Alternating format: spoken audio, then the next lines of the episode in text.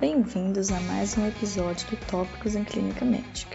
Meu nome é Camila Andrade, sou médica geriatra e paliativista e hoje vamos falar sobre hidratação no fim de vida, mais especificamente durante o processo ativo de morte. Você já parou para pensar sobre essa intervenção simples e corriqueira? Será que ela melhora algum sintoma? Será que piora outros?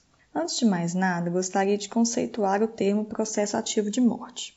Este pode ser definido como a fase em que a morte é esperada em horas a dias. Existem sinais e sintomas que ajudam os profissionais de saúde a identificar essa fase. É um tema que vale a pena ser discutido com mais detalhes e, por essa razão, pretendo abordá-lo em um próximo episódio do Tópicos em Clínica Médica. Quando um paciente inicia o processo ativo de morte, a quantidade de líquidos ingeridos por via oral é frequentemente reduzida e a decisão sobre a hidratação deve ser tomada. Essa decisão costuma ser complexa e relacionada a alta carga emocional, tanto para profissionais de saúde quanto para os pacientes e seus familiares. Como a evidência disponível sobre o assunto é limitada, acabam sendo realizadas abordagens diversas, baseadas muitas vezes em opiniões pessoais. Para ilustrar essa realidade, um artigo de revisão publicado na revista BMJ em 2015 avaliou o que influencia crenças e atitudes de pacientes, familiares e profissionais. Em relação aos valores simbólicos, entrevistas com familiares mostraram que a hidratação é considerada símbolo de cuidado e esperança, sendo que as entrevistas com os profissionais evidenciaram justamente a preocupação com a perda de confiança das famílias, caso fosse proposta a retirada ou não introdução da hidratação.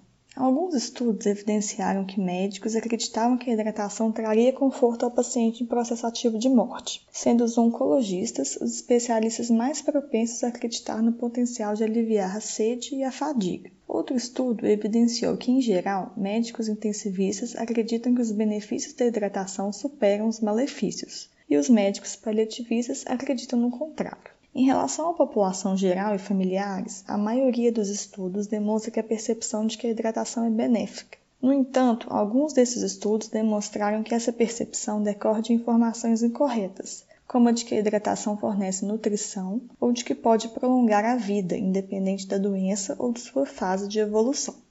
Quando foi avaliado um ambiente especializado em cuidados de fim de vida no Japão, foi evidenciado que mais da metade das famílias acreditava que a hidratação tem potencial de piorar os sintomas dos pacientes. Outro estudo, realizado no Reino Unido, mostrou que alguns familiares associaram a intervenção ao prolongamento do sofrimento.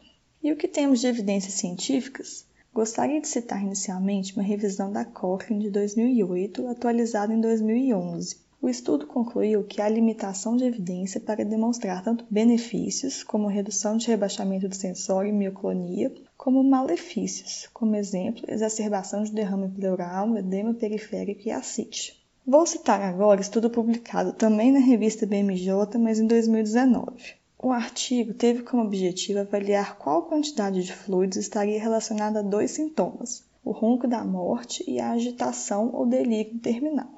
O ronco da morte ocorre devido ao acúmulo de secreção no trato respiratório. Ele é comum no final de vida, ocorrendo em cerca de 35% dos pacientes. E é corriqueira a ideia de que ele está associado à hiperidratação. Já o delírio terminal é um tipo de delírio hiperativo. Ele é indicação comum de sedação paliativa e frequentemente acredita-se que ele esteja associado a um estado de hipoidratação. Esse estudo constitui um estudo observacional, prospectivo e multicêntrico, que incluiu oito hospitais e cinco hospices holandeses. Foram incluídos 371 pacientes com expectativa de falecimento em dias ou horas. O ronco da morte, presente em 40% da amostra, não foi associado à quantidade de fluidos oferecidos nos dias que precederam o falecimento embora tenha ocorrido uma tendência de aumento dessa condição nos pacientes que receberam maiores quantidades de água na semana e no dia anteriores ao óbito.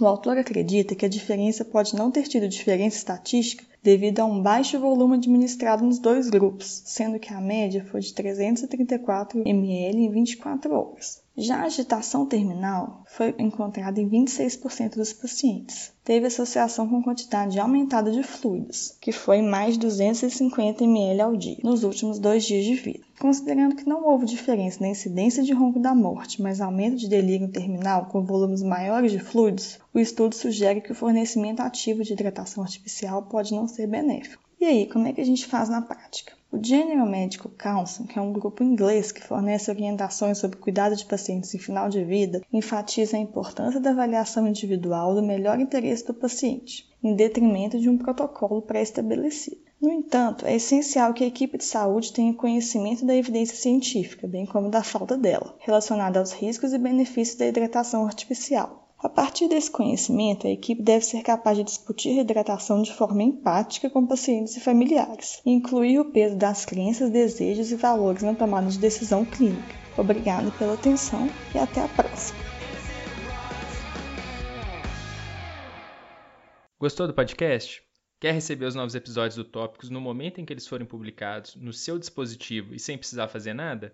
Basta assinar o Tópicos em Clínica Médica no Spotify, no Deezer ou no seu agregador de podcast favorito. Não deixe também de acompanhar nosso canal no Instagram, o arroba Podcast, onde nós vamos publicar as referências dos episódios, além de material complementar para ajudar no aprendizado. Lá também é o canal de comunicação com a nossa equipe para fazer comentários, críticas ou até para sugerir pauta para os próximos episódios. Até a próxima semana.